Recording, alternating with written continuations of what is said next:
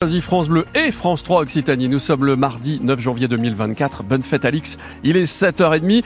Attention, ce matin, on peut avoir quelques bandes brouillard, nous prévient Météo France. Quelques nuages aussi. Ça va très vite se dissiper pour laisser place à du grand, grand soleil. On va gratter les pare-brises. Les températures négatives ce matin pratiquement sur toute l'Occitanie.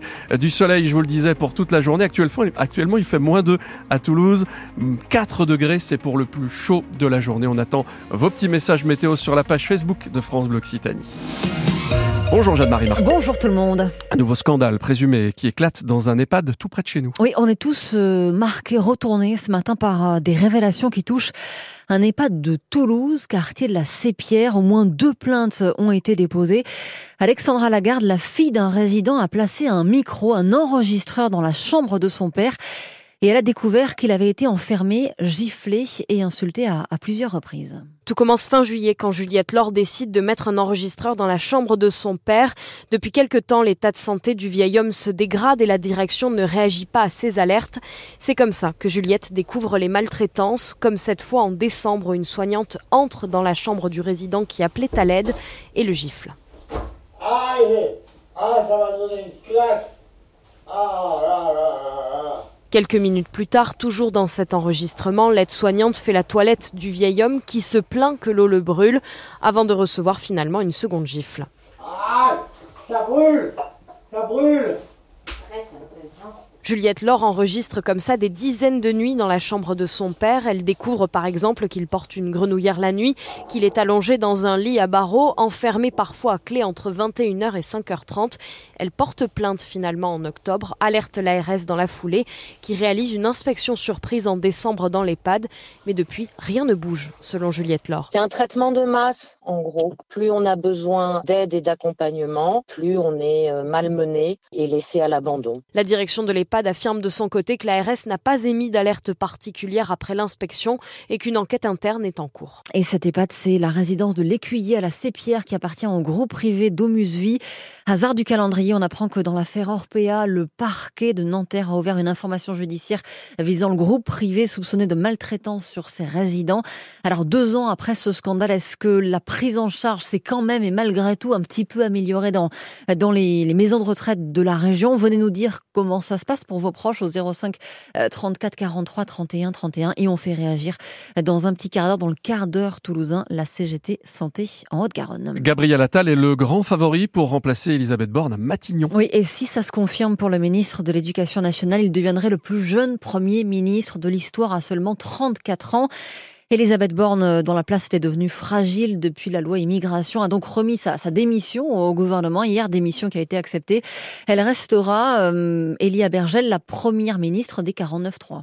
Elisabeth Borne a eu recours au 49-3 à 23 reprises à l'Assemblée nationale, faute de majorité absolue, notamment pour faire passer la très impopulaire réforme des retraites. Malgré tout, Elisabeth Borne a réussi à faire voter 41 projets de loi, comme sur le pouvoir d'achat, le nucléaire ou la reconstruction après les émeutes. Mais celle qui se définit comme une femme de gauche a fait des concessions à la droite et l'extrême droite pour l'adoption de plusieurs textes. Résultat, la loi immigration votée le mois dernier, sensiblement durci. Elisabeth Borne part après 602 jours en poste, plus longtemps qu'Édith Cresson, première ministre de François Mitterrand pendant moins d'un an. La désormais ex-chef du gouvernement est aussi députée du Calvados depuis 2022. Par le passé, elle a exprimé son envie de siéger à l'Assemblée nationale en cas de départ de l'exécutif. Et c'est ce matin qu'on connaîtra le nom du nouveau Premier ministre. On attend également de savoir si notre ministre Laura Guez en charge des collectivités et de la ruralité, Dominique Faure, garde son poste au sein du gouvernement. Couvrez-vous bien en sortant de la maison ce matin? C'est la journée la plus froide de la semaine ce mardi, avec des températures négatives partout. Je parle sous votre contrôle, mmh. Franz. Moins 2 actuellement à Toulouse, 4 au meilleur de la journée. Hier, un collège commun joie a été fermé, euh, a dû fermer ses portes suite à une panne de chauffage. Il faisait euh, moins de 10 degrés dans les salles du collège Pierre et Marie Curie du Fousseret qui doit rouvrir ce matin.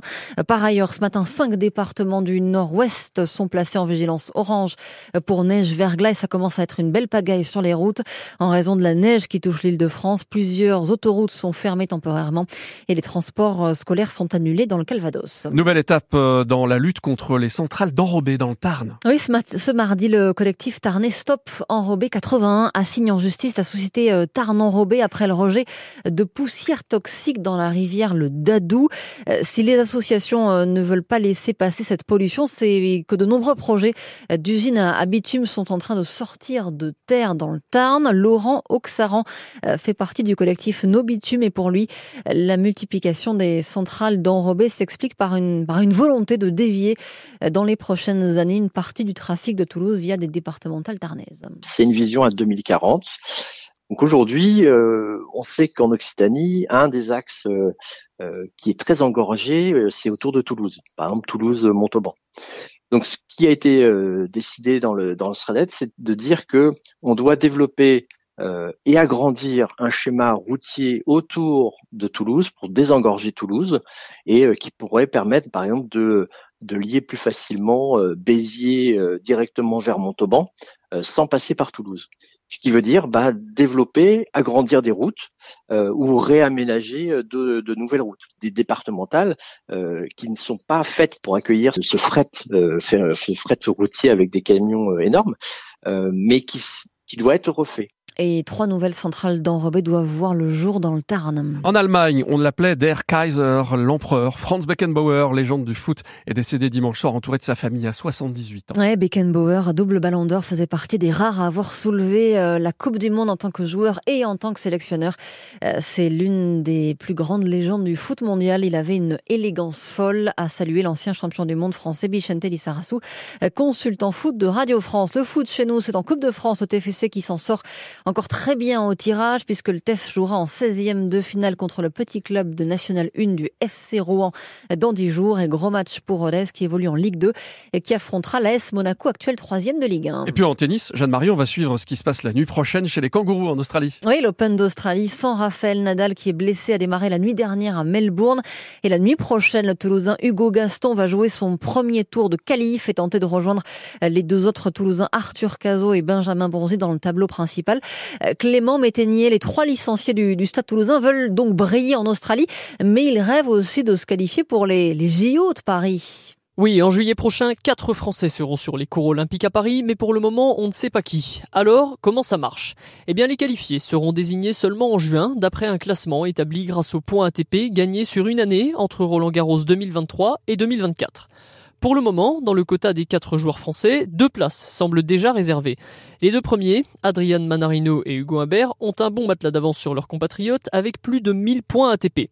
C'est un écart trop important pour Hugo Gaston, sixième tricolore, il n'a que 67 points de retard sur le quatrième, mais devra se montrer plus régulier ou réaliser un nouvel exploit dans un tournoi majeur pour atteindre ce fameux top 4. Car juste derrière, Arthur Cazot est le Toulousain le plus en forme. Il vient de remporter le tournoi Challenger de Nouméa et il gagne des points. Quant à Benjamin Bonzi, 16e français, la qualification olympique est, on va le dire, mission impossible. Et pour info, c'est l'été en ce moment en Australie. Ah la chance Chez nous, c'est l'été aussi. C'est l'hiver. Ah oui, oui, ah oui. je vous confirme, il fait froid, vous l'avez dit, c'est la journée la plus froide de la semaine. Attention, on peut avoir quelques brouillards ce matin, quelques nuages, nous dit des quoi? Des nuages. Des nuages, nous dit Météo France. Et des pare-brises à gratter. Vous êtes nombreux à nous laisser sur euh, la page Facebook de France Bleu Occitanie cette petite péripétie on gratte et puis après on part, ça va. Des températures négatives, du soleil toute la journée. Il fait moins 2 à Toulouse, 4 au plus chaud de la journée. Petit message de Dominique qui nous dit Bonjour la belle équipe. C'est vrai qu'on est beau. On est très maquillé aussi. Bonjour aux auditeurs. Moins 2 à Pibrac avec un ressenti de moins 3. C'est rigolo ça, euh, ce ressenti, euh, Dominique. Si le soleil arrive, il va faire bon. Passez donc un bon mardi. On est aussi sur la route pour vous accompagner. Ça se passe bien pour le moment, pas d'incident, pas d'accident. Les traditionnels ralentissements, on ne va pas vous les donner. Vous êtes dedans, vous êtes dans les bouchons de la nationale 124 ou de la 64. Ok, je ne vous les donne pas. Un gros retard à accuser dans votre transport en commun, c'est le train en provenance d'Agen. Il devait arriver à Matabio à 8h10. Il accuse un retard de 15 à 25 minutes. Euh, du côté de chez Tisséo, c'est beaucoup mieux qu'hier. Hier, c'était la grosse pagaille, puisqu'on a eu euh, la ligne B qui a été stoppée euh, sur toute l'intégralité de la ligne. Là, ce matin, tout va bien. Profitons-en. 8h 20. Le 6-9 France Bleu Occitanie. France Massard. En direct et en public, ouais, public, t'es là, ouais. On se chauffe et on vadrouille avec Sébastien Bretonneau, la petite vadrouille tout à l'heure. 8h 5, on retrouvera Sébastien qui doit bien se couvrir. On lui a dit de bien se couvrir et de mettre ses moufles et son écharpe. Petite vadrouille. À 8h moins le quart, le quart d'heure toulousain, on redevient sérieux. Est-ce que vous avez un proche en maison de retraite? Est-ce que vous trouvez que le traitement suit? Est-ce que ça va? Est-ce qu'il ou elle est bien traité? Est-ce que votre papy, votre mamie, votre papa, votre maman est bien traité? Vous témoignez aujourd'hui 05 34 43 31 31. On en parle aussi avec une soignante en EHPAD en Haute-Garonne. Elle est membre de la CGT. Elle sera avec nous dans le quart d'heure toulousain. C'est dans 5 minutes. Vous ferez aussi partie du programme. À 8h20 chaque matin, on parle occitan.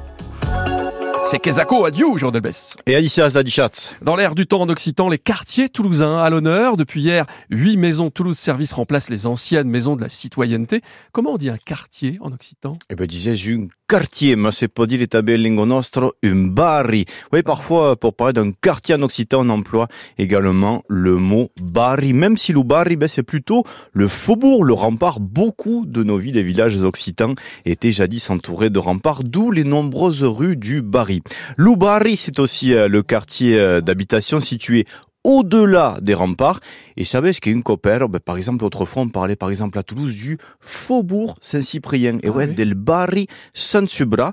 Aujourd'hui, vous pouvez apercevoir quelques restes de ces fameux remparts situés dans le jardin Raymond VI, tout près du musée des abattoirs. Il en reste d'autres, des remparts à Toulouse, j'ai pas vu moi. Ouais, il n'y a pas gaire, il n'y en a pas beaucoup. Hein. Alors dans le quartier euh, Compos Cafarelli, c'est pour baiser encar un barri delle Damejan. Il y a un rempart datant du Moyen-Âge entre l'allée de Barcelone et la rue de la Boule.